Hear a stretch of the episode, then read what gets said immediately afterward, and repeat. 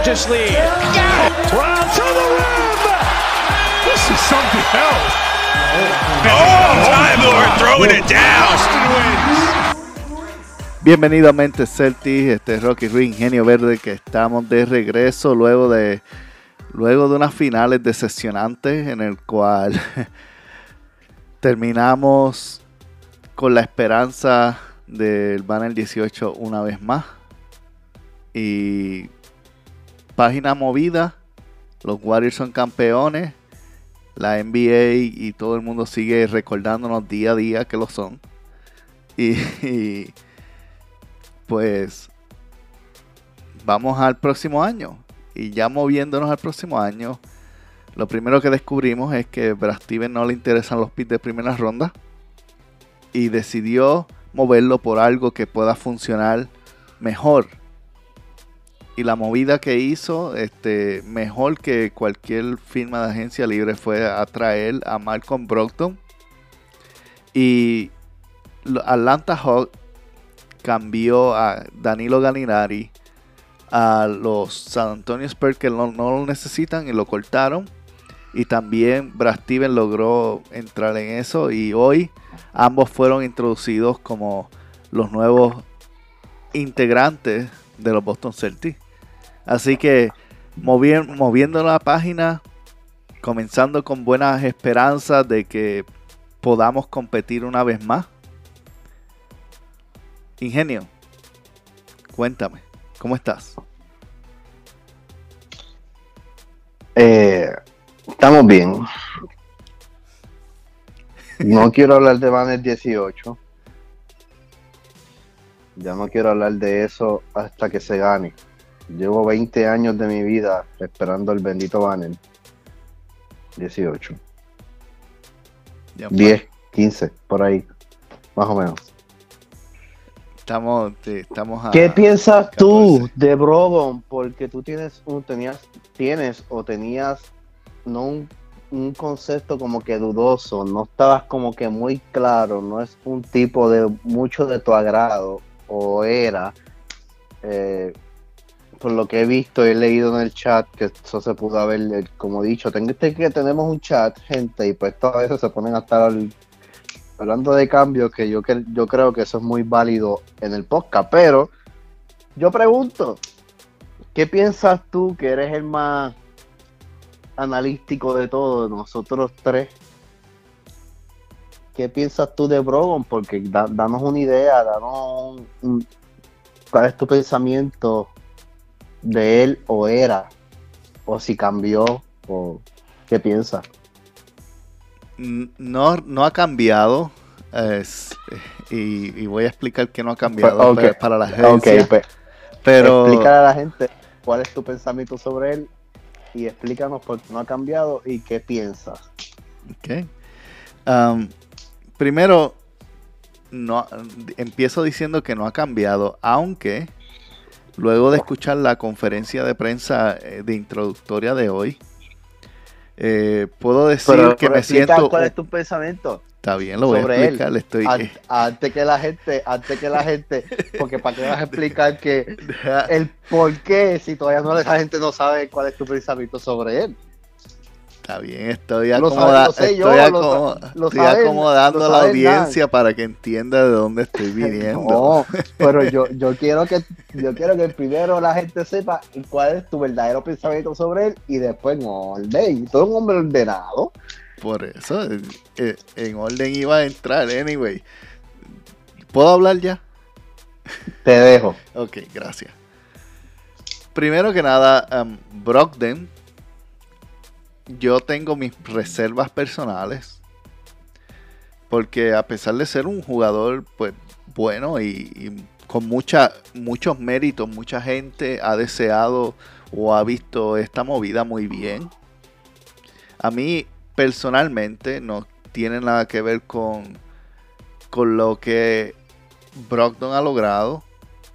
Es simplemente es un jugador que yo me hubiese mantenido un poquito lejos siendo Brad Steven. Ahora Brad Steven obviamente eh, ha expresado en múltiples ocasiones que, es un fan, un fan de, de Brogdon.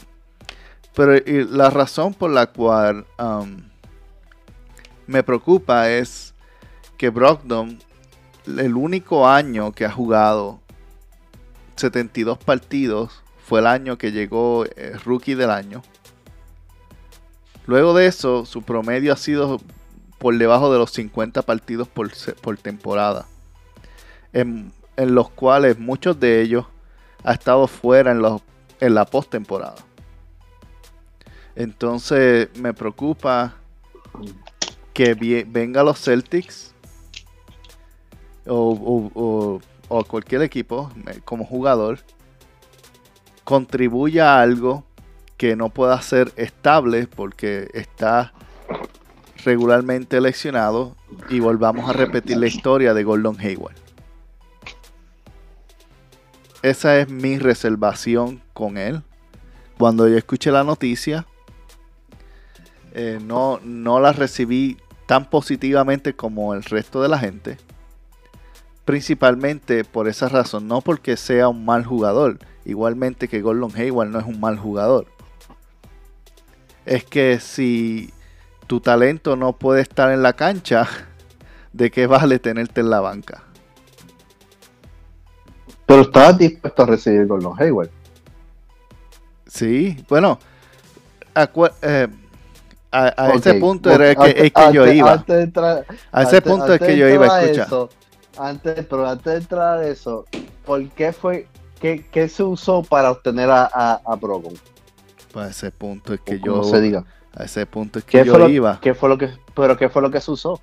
Pues fue el cambio fue por Daniel Tays y el, el resto de la banca que, que no había jugado y un pick de primera ronda.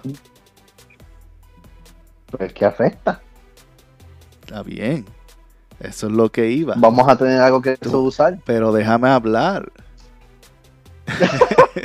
es que, Ajá. es que ese es- Estoy explicando. o sea- Cuando yo escuché el cambio de Brogdon, a ese punto todavía no habían dicho qué es lo que habían dado por él. Y mi reservación, cuando yo dije cambiamos por Ok, Brogdon, ok, ok. eh, que es lo que tú estás refi- refiriéndote en el, en el mensaje, a ese punto todavía no habían dicho lo que iban a dar. Entonces mi preocupación era que iban a pagar demasiado por alguien que iba a estar lesionado la, ma- la mayoría de la temporada. Tan pronto salió la información de que fue Taze y básicamente una bolsita de papitas, pues yo dije, ok, pues esto se ve mucho mejor de lo que estaba. Porque no tuvimos que dar nada realmente a cambio. Por la razón que Indiana lo dio por básicamente nada, es por lo mismo, porque él pasó más tiempo en, en el hospital en sus años de Indiana que los que pasó con el uniforme puesto. Entonces, lo único que a mí me trae tranquilidad eh, eh, o, o- me, me permite abrirme al espacio de recibir a Grosbo y ver qué nos da, es el hecho de que absolutamente no dimos nada, porque a Daniel Terlo iban a cambiar de todos modos, por la cuestión de que eh, un salario de 10 millones para alguien que no juega un minuto porque Udoka no lo va a usar, no hace sentido. Entonces, Daniel Tays iba a ser cambiado de todas formas, de una manera o de otra. Lo que quiere decir que esta movida trajo en cierta manera algo que necesitábamos. Si Brogdon está saludable, que es mi reserva, si Brogdon está saludable y, puede jugar, es más, ni siquiera saludable, si puede estar presente en los playoffs,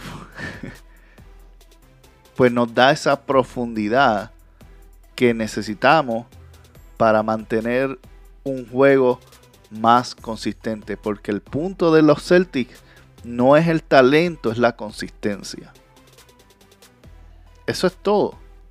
Si los Celtics fuesen más consistentes en proteger el balón, fuesen más consistentes en defender y fuesen más consistentes en anotar, se hubiesen llevado los Warriors en cuatro juegos. los Warriors ganaron un partido. El segundo. El resto, los Celtics se lo dieron.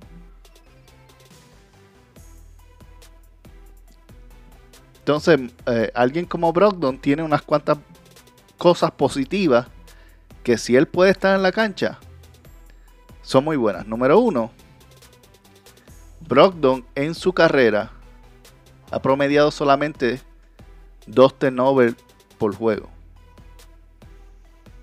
En su carrera. Obviamente tenemos que contar que no ha estado mucho en la cancha. No, pero eso, te, te, Tatum con los juegos de él hubiera hecho 100 Nobel, por lo menos ya hubiera tenido como unos 500 Nobel. En lo que, en lo que si comparamos, si Tatum Bueno, jugara los juegos, si, si Tatum jugara los juegos, juegos de Brogon, de Broxton, como se llame, es que yo tengo si él, si él, Brogdon, si él hubiera jugado, Tatum hubiera jugado solamente los juegos que Brogdon ha jugado, Tatum hubiera promediado 500 T-Nobel. Ahora mismo él tuviera 500 T-Nobel. O sea, Jason promedia um, ahora mismo en los playoffs, en los playoffs promedió 7 turnovers por partido. Terminó Exacto. con sobre a eso me refiero. sobre hubiera 100. promediado como uno. Exacto, como uno. A eso me refiero, el promedio. O sea, hubiera tenido como uno, unos 5 por, por juego, unos 7, algo así. Eso Sí, es solo playo. y, eh, exacto. Y, Imagínate en, en- en temporada regular. Es Es- ridículo. eh, es eh, bueno, el equipo es ridículo en, en completamente en cuestión de turnovers. Es algo que tienen que corregir y yo me imagino que trabajarán en eso, pero ya hay una cosa positiva que trae Brogdon que es que viene con pocos turnovers a pesar de ser alguien que tiene el balón mucho en la mano. Entonces, eso ya es algo positivo. Lo segundo, aunque en su último año con los Pacers disminuyó su porcentaje por carrera, él tiene un 46% de tiro de 3 y tiene un 48% de tiro de campo en general.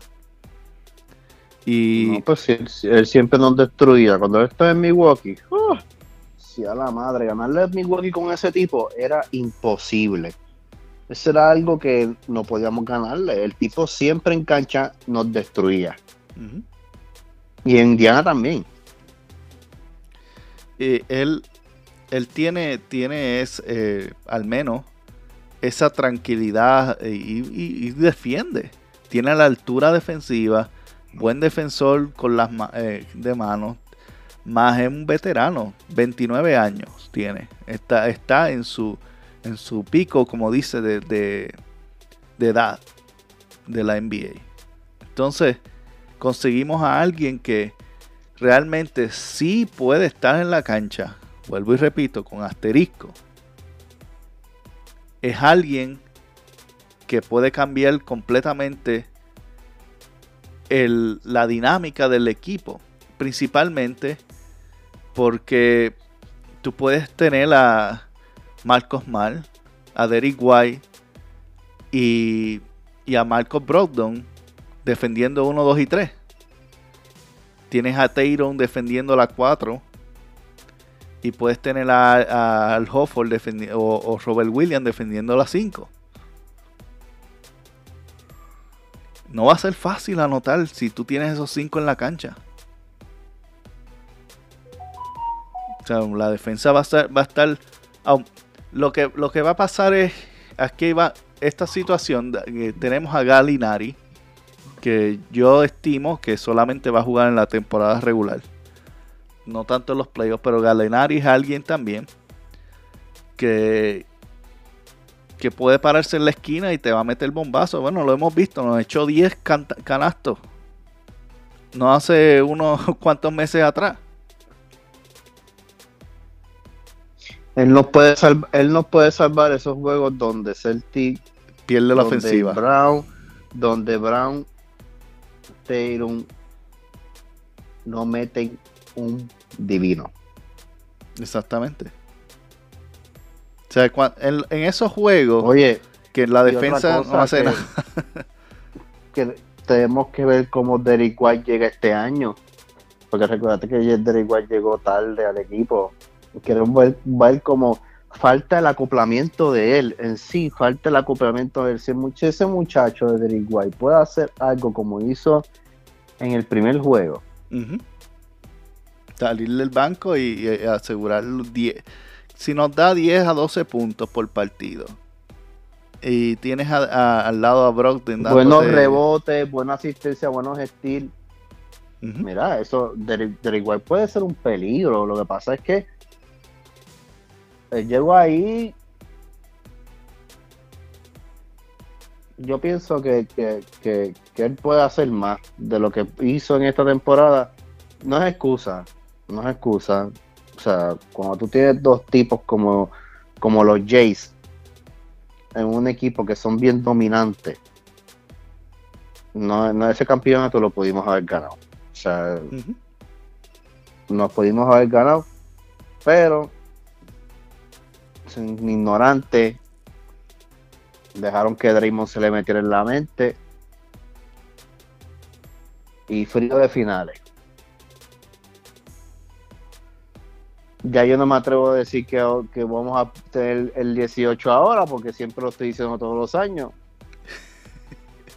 Llevo como, ¿cuántos podcasts llevamos? Como tres, como tres mil podcasts, mil podcasts. Llevamos unos cuantos, unos cuantos. Y yo creo que la mayoría ha dicho lo misma mierda.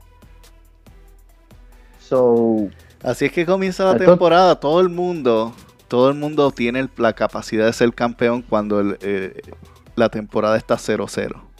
es que ya, ya, ya por lo, ya por, sí, no sé, ya por, por lo ya a mí, por lo menos estos tipos me asustan.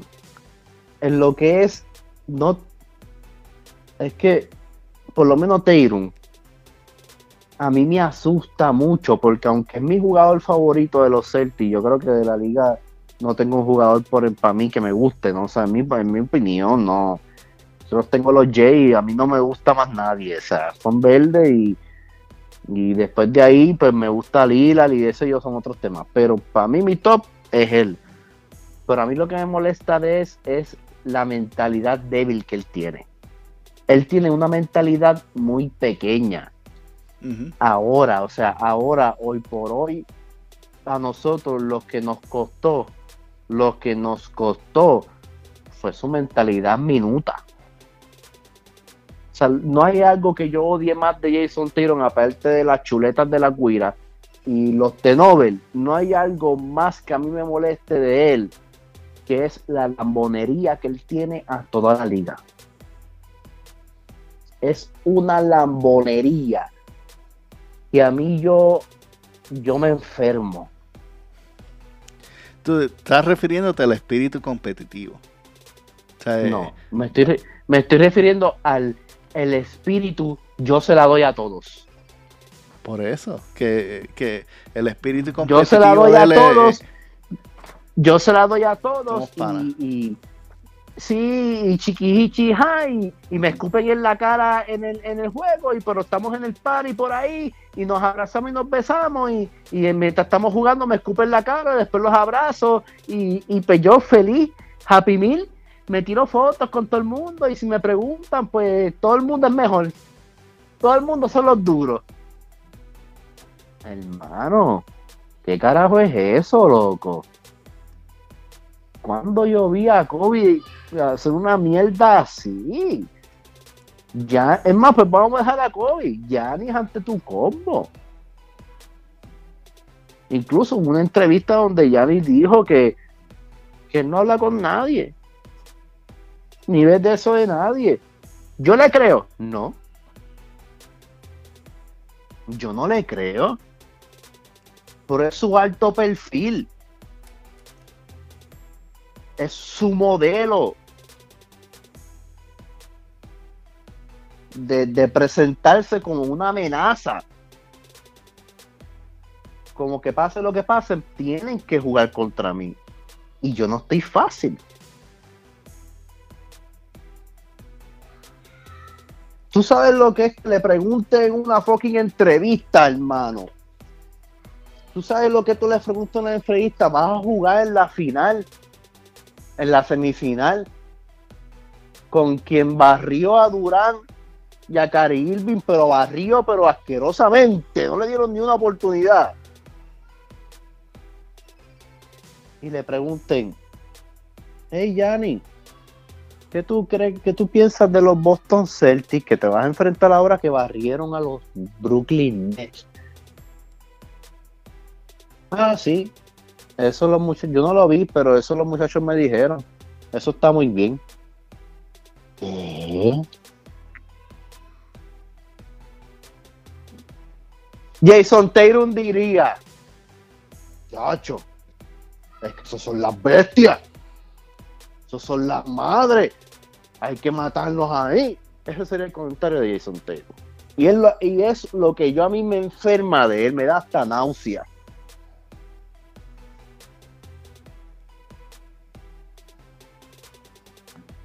Hermano. ¿Qué crees de Curry, Kevin Durant? A Durant lo dominamos. Y a Curry no fuimos suficientes y tenemos que trabajar más.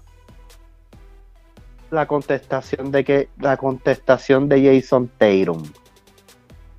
Kirei es bueno, pero Curry está de otro nivel. Hermano, siempre menospreciándose y lambiendo ojo a los demás.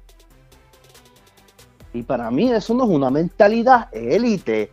Para mí es una mentalidad de, de estar en Narnia, de estar en el limbo.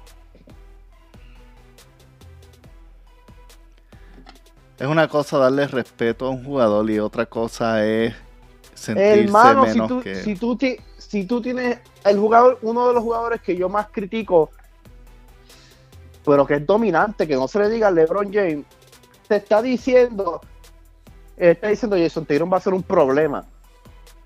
Hermano, creas esa mierda. Métaselo en la cabeza. Y trabaje duro para eso, para realmente ser un problema.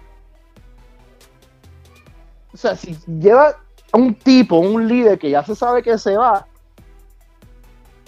que se sabe que se va, y está diciendo, ah, Jason Tatum va a ser un problema. Pues hermano, métate, eso, métate esta mierda en la mente, créaselo, sea el problema. Yo con el único que a mí me gustaría que Jason Tatum fuera mejor amigo sería de Giannis Antetokounmpo, te lo juro. Y que Giannis le dé tres bofetas Eso es lo que a mí me gustaría. Hoy por hoy, él es así. Yo espero que para la temporada que venga cierre más el piquito en cuestión de estar elogiando tantos jugadores y se elogie él. porque no he visto a alguien con un perfil tan por el piso como el de Jason Tatum.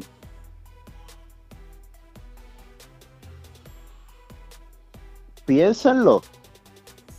Sea, yo lo quiero, es mi jugador, yo, Sacho, tengo camisa de él, yo, Rookie sabe que yo lo defiendo hasta lo último, pero yo cuando veo cosas, yo, yo lo, o sea, hablo la verdad. Oye, miren, miren la llegada de LeBron James de ese, miren la llegada de, de, Derrick Rose. Ese tipo ni hablaba.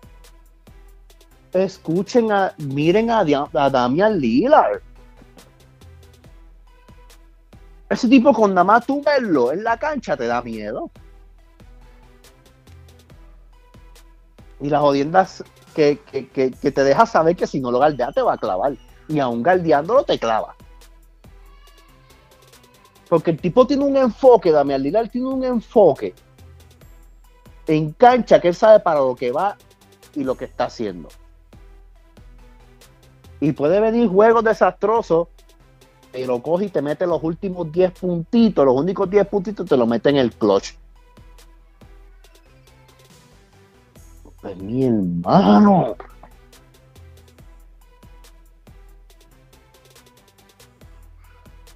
sea, no sé si están de acuerdo conmigo, no sé si están de acuerdo conmigo, no sé si Hernán va a escuchar el podcast por ahí estará de acuerdo conmigo, pero es la realidad. Con más pantalones en esta final, Jalen Brown. Con más pantalones. Y no es porque Jason Taylor no, lo- no, no los tenga, es que no se los quiere poner.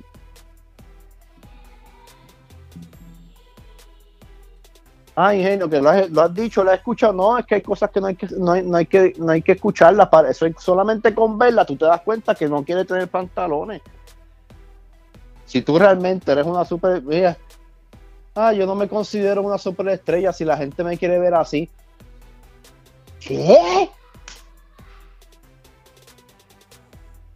No, yo si yo te digo, yo tengo un trauma, gente. Con él, yo tengo un trauma. Cada vez que él abre la boca, es para menospreciarse a él y, a, y a, elogiar a otro. Yo no soy una superestrella, no soy. Hermano, afronte los pantalones. Yo soy una estrella de los Boston Celtics. Sé que estoy en una gran franquicia y sé que tengo que seguir trabajando. Disculpen si he fallado. Somos seres humanos fallados, pero les prometo que voy a seguir trabajando para llegar a la meta. Mano, eso es una mentalidad de campeón.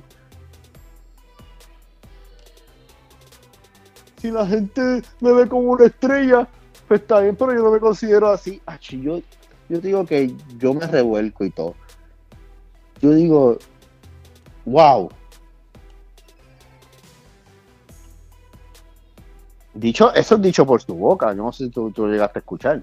O sea, entonces, es lo que mi hermano, después de ese virón de tortilla de mitad de temporada que los Celtics dieron, porque déjame decirte que la adquisición de White no fue el virazón de tortilla. El virazón de tortilla vino teniendo a Jefferson y al otro negrito, a Schröder. no, ellos, con ellos empezamos a ganar cinco juegos corridos antes de que ellos fueran cambiados. O sea que el núcleo ganador estaba entre Holford, Mal, Brown, Taylor, Peyton, eh, Pritchard. Esa, ese virazo, y obviamente Udaka, y el eh, todo eso ¿Y qué pasó en la final? Pues Gordo, pues que el nene, el bebé, decidió ser bebé. Está bien, son inexperiencia, es verdad, es inexperiencia. Por eso es que yo digo, hoy, cerrando la temporada, terminando, y yéndose triste, de vacaciones, sin un campeonato, él tuvo esa mentalidad.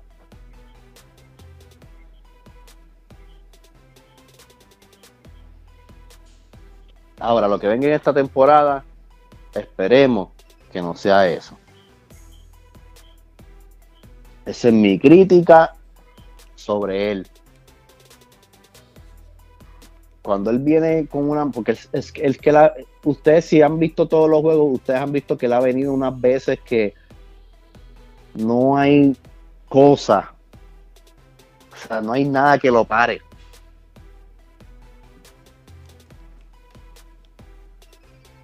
Saben que le ganamos, le, le- ganamos a Milwaukee porque él se puso pantalones. Pero Miami casi nos elimina si no llega a ser por el mismo Small, el Holford y- que son series, son series que lo pudimos haber acabado temprano.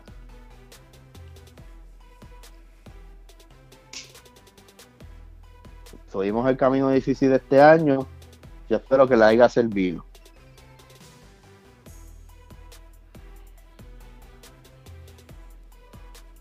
Tuvieron su primera experiencia de playoff, de finales, en las dos peores canchas. En el TD Garden y en el Chase Center.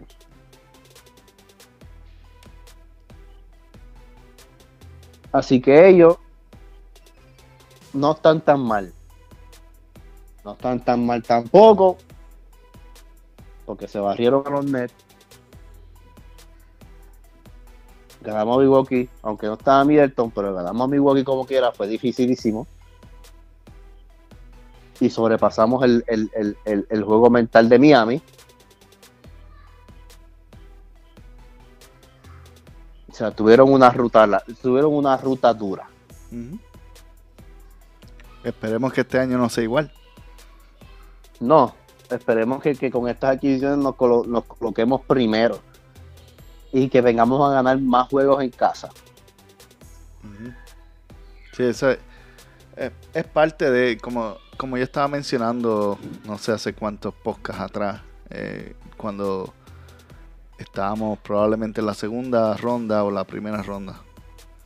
Estaba mencionando que los Celtics, con todo este cambio de, de y cambio de, personal con el regreso de Hofford y la, adicción, el movimiento de, de White, Taste, todo eso, eh, alineado a- al hecho de que realmente esta era la primera temporada que ha, sido normal o, cerca de la norma desde que comenzó el COVID.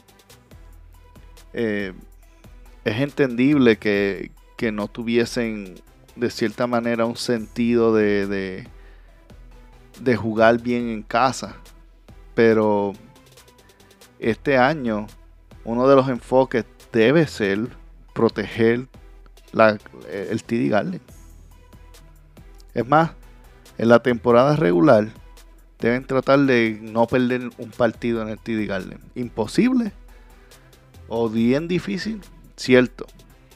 Pero eso es lo que te crea la confianza en los playoffs de que puedes mantener, porque tú sabes que puedes ganar en, en- las casas ajenas. Lo sabes. Ahora los Celtics tienen que trabajar en saber y tener la confianza de ganar en su propia casa, porque ahí en su propia casa es cuando donde los jugadores de roles brillan. Usualmente los jugadores de roles tienen dificultad fuera. Lo vimos. Peyton Pritchard, Grant Williams, este ninguno de los dos y, en algunas ocasiones Derek White nin- ninguno de ellos brillaron fuera del TD Garden. En toda la serie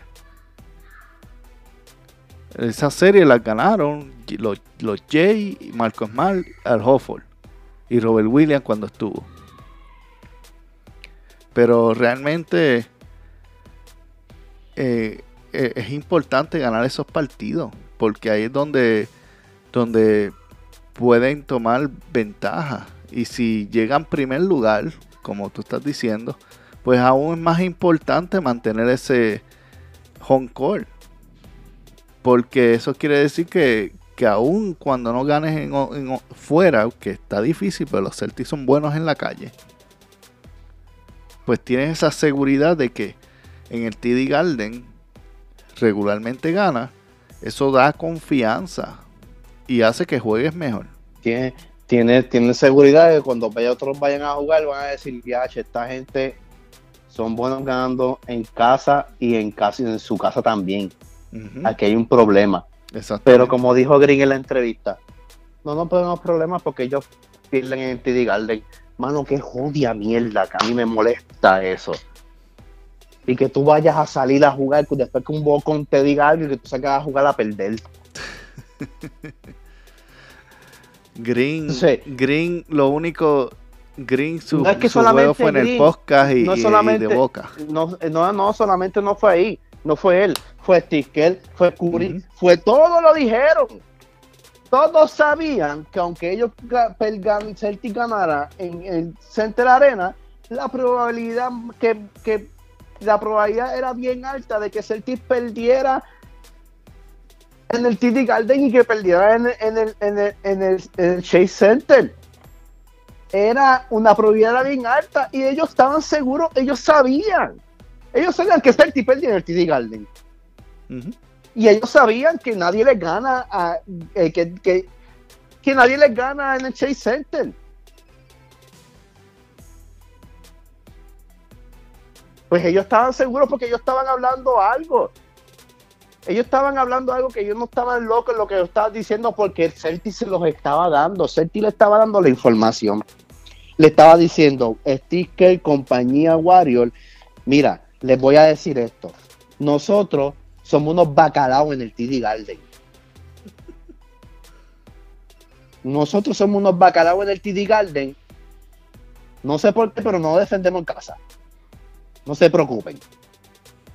Y ustedes tienen la alta más, tienen una alta probabilidad, tienen un 99, 90% de que ganan en su casa y nosotros tenemos un 70% que ganamos en la calle. Lo que pasa es que como no ganamos en el TD Garden, obviamente el porcentaje de ganar en, otra, en la calle es, es alto. Por eso, si aunque nosotros tenemos un 25% que ganamos en la calle, en casa ganamos cero. Como que el porcentaje es mucho más alto. Así que no se preocupen. Ticket, no se preocupen. Que ustedes van a ganar el campeonato.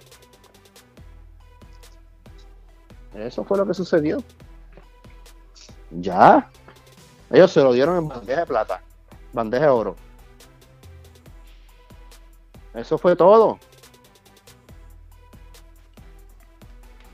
Pues, Y yo sé que Udaka, y si todos vieron Udaka, Udaka estaba igual de molesto que nosotros. Estaba igual. Pues ya, ese, es el- ese- eso fue lo que sucedió este año. O sea, el equipo más caliente, el del mejor juego después de enero, el de los que no pierden un juego sí, un juego no, eh, que no pierden dos juegos, los tipos eh, Jason Taylor, eh, George una, o sea, ellos estaban en un momento de una burbuja cañona y no la de Disney, una burbuja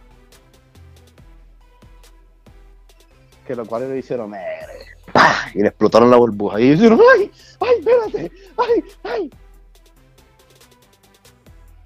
porque eso fue lo que hicieron varios ¡ah! mira, mira, mira, mira, mira la primera entrevista de- del primer juego nada, ellos solamente tuvieron un buen momento Mm. ¿Y qué pasó en el segundo juego? Nos dieron una escarpiza.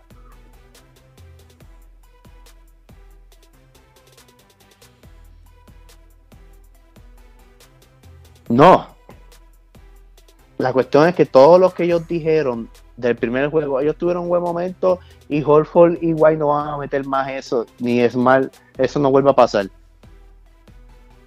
Y no volvió a pasar más. ¿Y por qué? Porque no iba a pasar nada, no. Porque ellos se metieron en ese juego de ellos. Ellos realmente se la creyeron. Holford no volvió a tirar más nada. El cuarto juego, que por poco se lo sacábamos. El cuarto o el quinto creo que fue. Que Holford metió unas tripletas ahí, ahí a lo último. Pero ellos no terminaron ganando como quiera.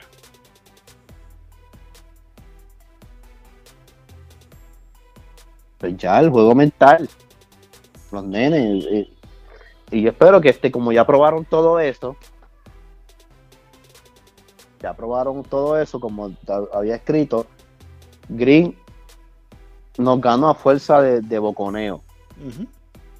Y todo, y como todo, y como funcionó, todos se montaron, vean, vean, to- si quieren, véanlo.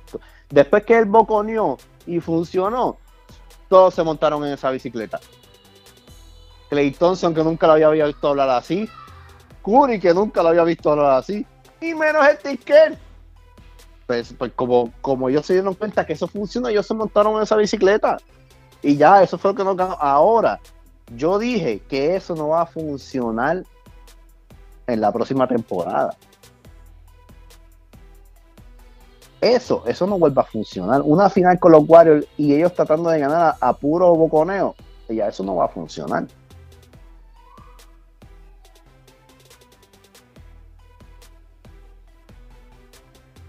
Celtizano, eso no va a funcionar.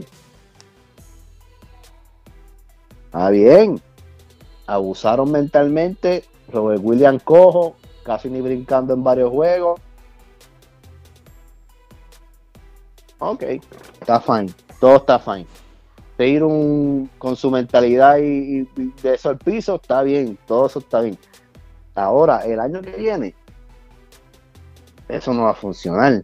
Si nos toca otra vez, ellos tienen que usar otra cosa. Porque ya eso no va a funcionar. ¿Por qué lo sé? Porque Brooklyn se burló de nosotros cuando operaron a Brown. Y el único que estaba jugando era Jason Taylor, se burló de nosotros. Lo barrimos. Milwaukee nos ganó en segunda ronda. Habló de nosotros. Lo barrimos. Miami se llenó la boca de mierda cuando lo eliminó una final. Y en estas hablaron mierda además. Le ganamos. Boston nunca había llegado, por lo menos estos Boston nunca había llegado a una final. Ya llegaron. Estos hablaron mierda. Si nos vuelven a tocar en una final, es más que no nos vuelvan a tocar en una final. Porque lo que me dice la rutina, así como yo he visto cosas y, y critico y, y cuando algo está mal, como yo he visto la rutina de, los de los enfrentamientos de la venganza de los Celtics, no les ha ido mal a ninguno, a, ninguno que nos ha limitado en un, en un año pasado, no nos ha ido bien un año después contra nosotros. Así que una final con Warriors otra vez, los resultados van a ser bien distintos. Ahora, Galinari. Yo quería a Hurter o Werther, ¿cómo era el de Atlanta, el tirador del Colorado? Sí, Welter. Yo quería ese, Ese, eso sí pero nos, dieron, pero nos dieron, pero nos dieron Galinari. Yo quería algo de Alganta, pero no quería eso.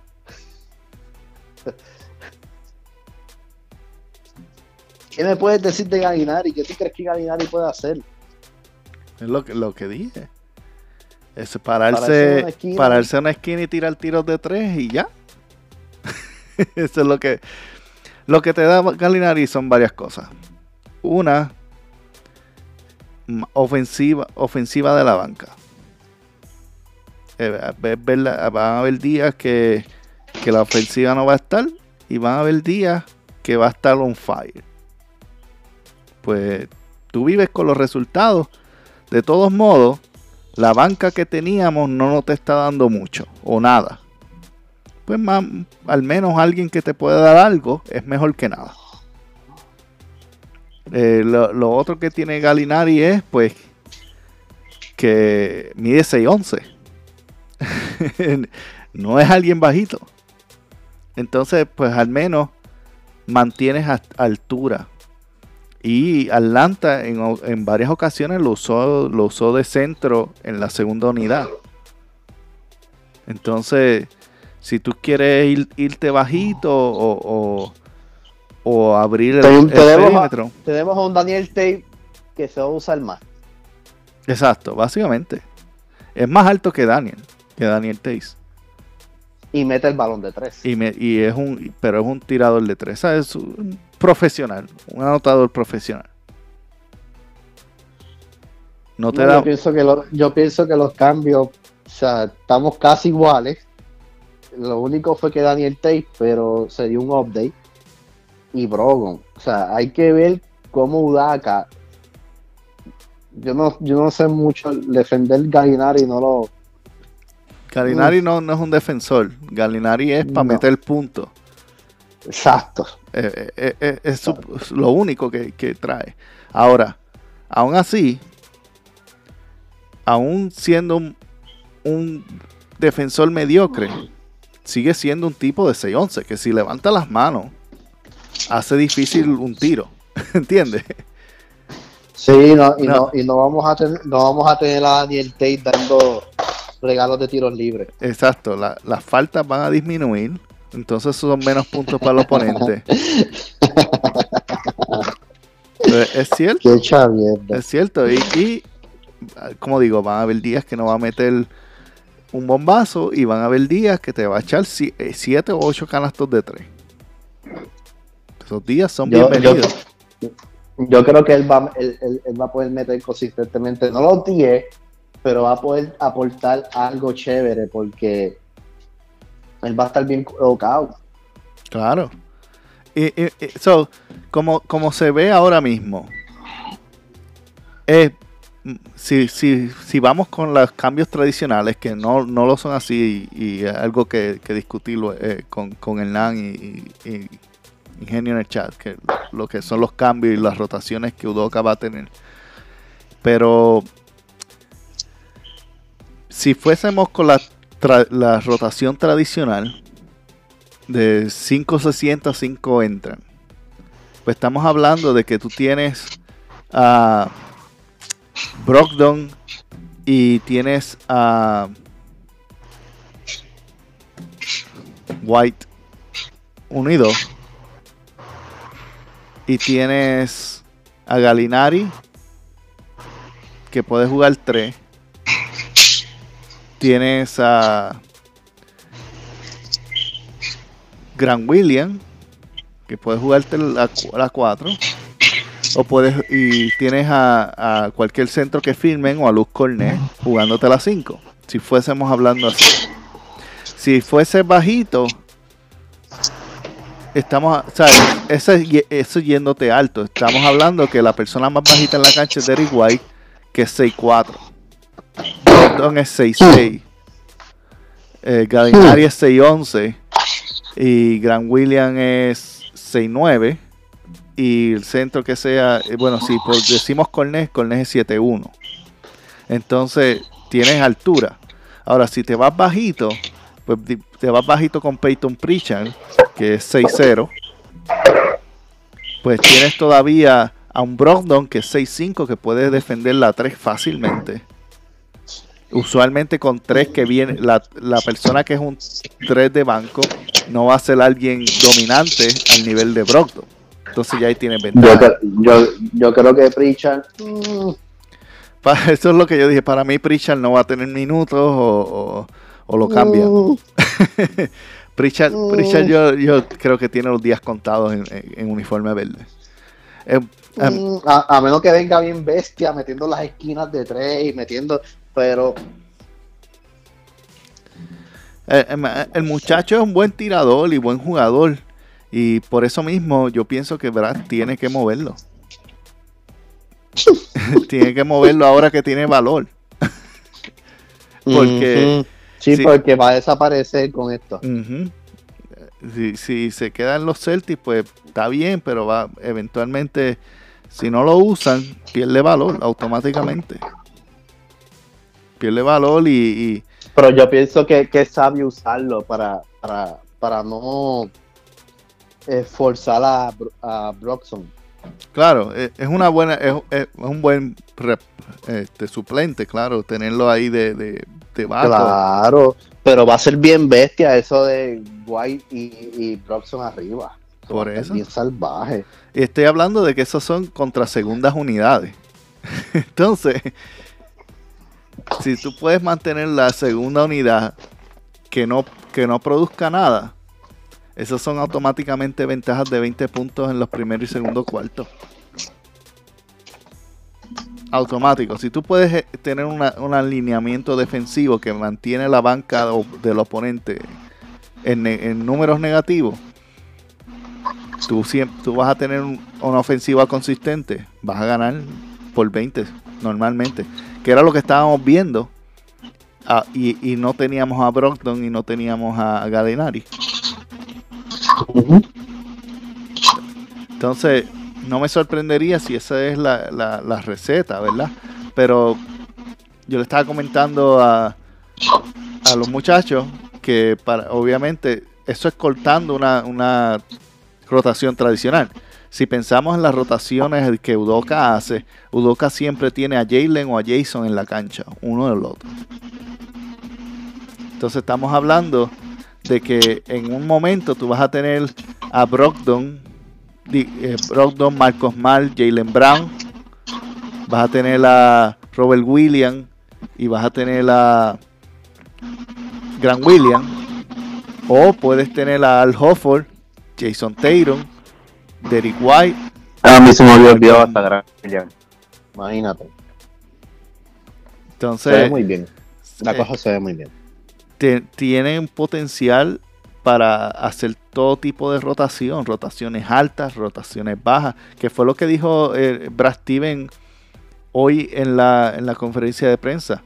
Él dijo, una de las razones por las cuales quisimos traer a, a Danilo y, y a Brogdon es que nos da la flexibilidad de hacer algo que no podíamos hacer muy bien esta temporada y es tener un alineamiento bajito. Y cuando digo bajito son de, de jugadores alas porque ninguno de ellos son bajitos. Pero les da más flexibilidad de tener eh, velocidad en la cancha. Tú teniendo a Brogdon, teniendo a Marcos Mal, a Derek White, teniendo... Es más, si tú quieres irte loco,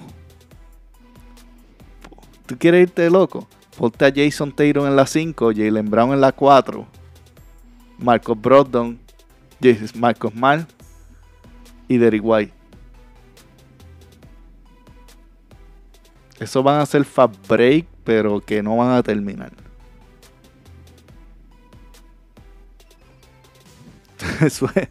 Y suena algo loco, pero Jason Taylor es cuánto, 6-10. Puede jugar centro por, por una o dos posesiones.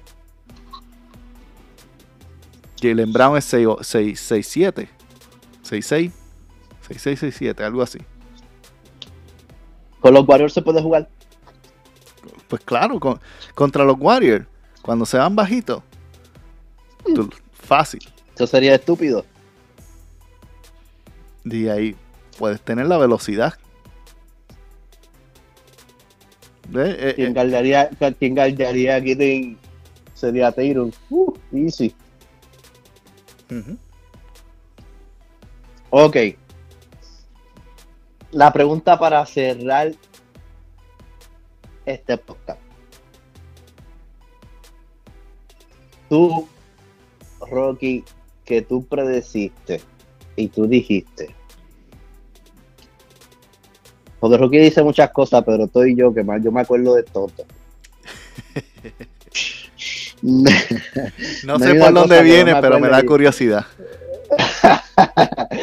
yo soy como que es que él me la juega a mí también, ¿me entiendes? Y por eso estoy bien pendiente.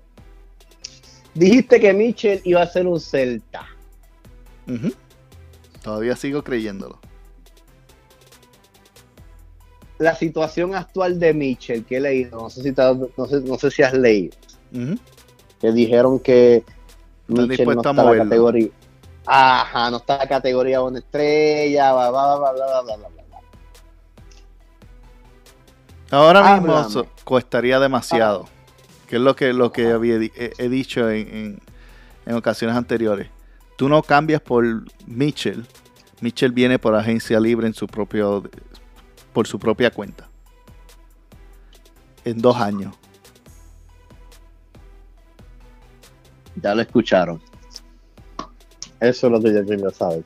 Eh, Sigo, sigo, lo, mismo, lo mismo que dije. El año pasado dije que iba a ser tres años. Ahora son dos. en, dos en dos veranos, Donovan Mitchell va a estar firmando un contrato con los Boston Celtics.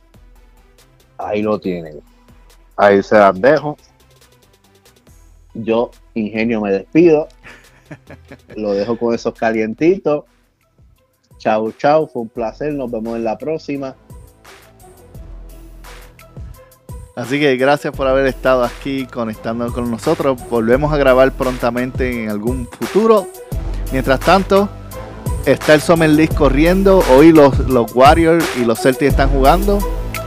Si te gustó este programa, recuerda que te puedes suscribir donde quiera que lo descargaste o donde quiera que lo escuchaste, a Computer.fm, en tu plataforma de podcast favorita. Y también ah, recuerda suscribirte a nuestro Facebook, seguirnos en Mentes Celtics con Rocky Ruiz o a través de nuestro grupo Mentes Boston Celtics. Te esperamos en el próximo episodio y compártelo con alguien más.